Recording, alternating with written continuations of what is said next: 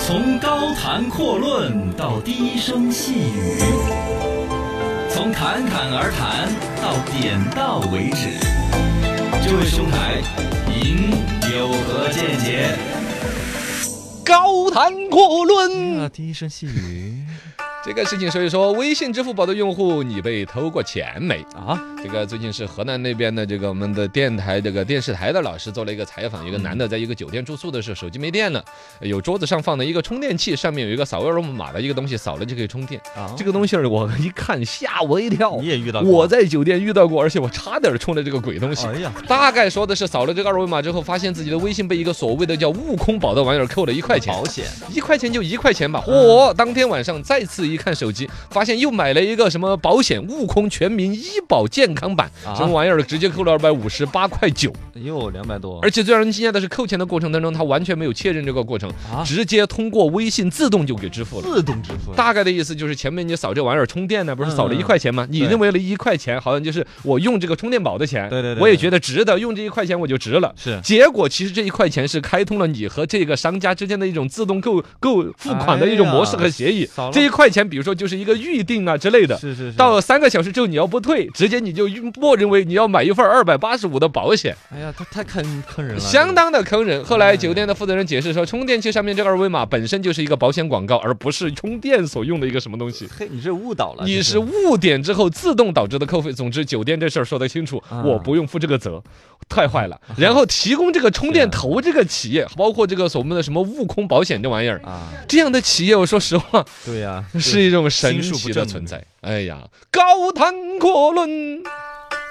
你在酒店遇到过这个玩意儿吗？没有我就遇到过的，嗯我是而且差点用了的。它那个充电头啊，反正也做的丑的不得 了，就跟那种干鞋器一样的，一个插头弄出来一个妥妥，妥妥分出四五根线，啊哎呀哎那个线也显得极其没有质感，上面是就是咚大一个二维码，就让我们想起来普通的街边上有那种共享充电宝啊啊嘛，啊觉得就是扫个二维码出个什么钱啊就可以拿来充电的。对对对你说，首先我住你一个酒店，三百二百一晚上的，你提供一个充电头要死啊！对呀，他还要整一根这种带二维码的线，你已经觉得很恨了。嗯但是你确实如果忘了带的话，你照前台他不会给的。啊现在酒店那种前台，你要说能不能有充电线，也也不会给你提供。尤其他这儿摆了这种玩意儿的话，他是倒收了人家的钱的。啊应该这儿卖去的这种所谓二百八十多的保险，这个酒店是要提成，对甚至本身这个东西入住就给了三千五千之类的。啊反正这个东西我是看到过，也差点用了。嗯我们普通的逻辑都觉得说，这里扫个二维码产生一块，那就是我充电用你这个租用的钱是。是正常逻辑嘛，但其实不是这样子，嗯而且不管是是达在成微协议信了上面还是支付宝上面，都有类似的一种自动扣款这种模式，大家知呃道，充电宝就是嘛，充电宝，嗯然后呢还有自行车自。行车啊，呃对，我的几个共享单车的那个账号，有的是自动扣款的，嗯包括滴滴的，我都没有让它自动扣款，啊我每一次哪怕二十、十五，是哦是是，我我都是手动再支付一遍。没错，呃，这个西东西儿是好像不方便，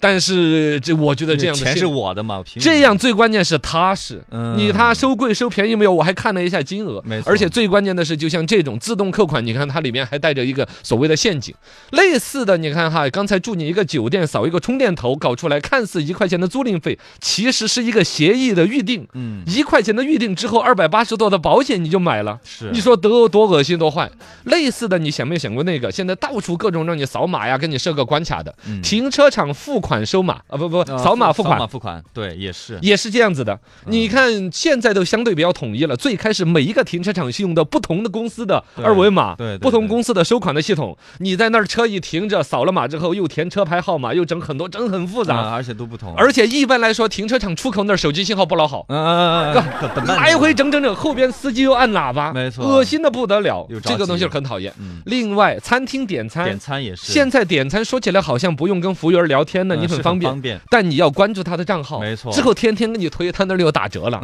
类似的很那烦两天我们很讨厌的，百度搜索这个玩意儿，嗯搜出来的内容他不给你。那不给你显一半截儿 A P P 对，下载百度 APP，下载半截儿。你有没有发现呢？这个网络的时代里面，但凡谁能够卡住你一点点的，他绝对不遗余力的希望能够弄你。对对，弄出你的信息、你的嗯手机号码、弄你的消费习惯、弄你的支付通道没，错一切其实，反正我觉得都很万恶。 高谈阔论来。扩一下，那说这个微信的哈、支付宝之类的，它自己这个平台会不会知道自己的所谓的自动支付这个功能被恶意利用了？嗯，我们可以猜想一下，首先企业肯定是说它不知道的，啊，但他们肯定是知道的呀，对呀，而且占它的营收比例应该是不老小的。啊，呃，这种自动扣款这个东西说起来是一个便民方便的一个东西，是但是它隐藏的隐患，我觉得真的是不老小。几十百八块钱的东西，它还有点恶心，怎么嗯呢？它金额你说扣了你几万的话，你肯定要打官司。是，他扣你个，比如说刚才那二百多，而且是一个保险条款。你如果这个事情它有个逻辑，甚至它能够论证清楚，你是自动的认可了这一份保险的购买。嗯你要退这份保险，我跟你说，少了半年你退特不别出麻来，烦，嗯，绝对会非常麻烦。你对最终只能认这个灾。对，最终是导致了什么东西儿？越是这种胆子够大、够去打擦边球的一些公司，反而利用这个自哎动支付，挣得盆满钵满，嗯，是吗？对这导致这种生意会越来越多。对，但是他们自 支付宝、微信估计那个自动支付也是会，我觉得说还是要公信部找支付宝、微信谈一谈，谈一喝一下喝茶对。然后这种东西儿，其实他们是能够轻易识别哪一些自动付款的功能是确实便民的，哪些自动付款是被恶意利用的。恶恶意的嗯意利用的，我觉得作为像支付宝、微信这么大的企业，应该是有个社会责任感。没错，把平台净化好，用户越是在你这方面，比如如果老百姓老是把自动支付上了一些当，肯嗯定就把自动支付这功能给关了。是是是吗？？你那样子导致的，类似于滴滴啊，很多一些公司它不自动支付的话，嗯它那个钱拖个一天两天。我跟 你讲，我我是租哪一家的那个共享单车啊，就有一笔起码拖了有十来天没有支付，是是因为是我没有自动支付对，啊的。他一直给你发信息吗？发信息，发信息，发三天之后就开始是人工这电脑打电话、啊 AI 的。您好，用户，您使用的共享单车，啪我就给 我挂了。你给呀，这本来就是你用的，该给的。 哦哦，哦好好。他说的你他大义凛然的，低声细语。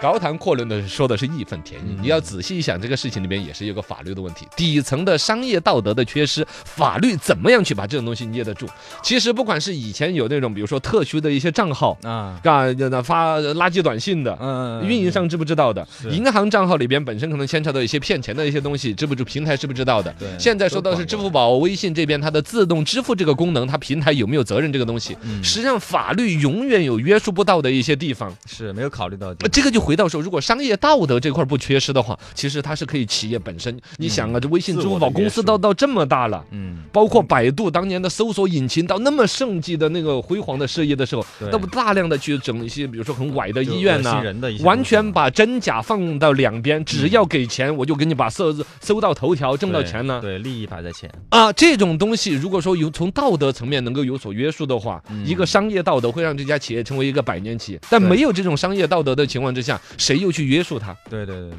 所以还是上道德是每嗯个企业必须要底层的可一个。能现在当所有的企业过了第一个，就是大家在那儿，比如说，呃，嗯就是野蛮生长期之后扩。张扩大，现在就都该沉淀一点自己的企业的道德、企业的使命感和价值观，嗯对啊，应该是并这个且阶多段。去发现这种缺失，多去弥补。嗯，是的，是的，是的。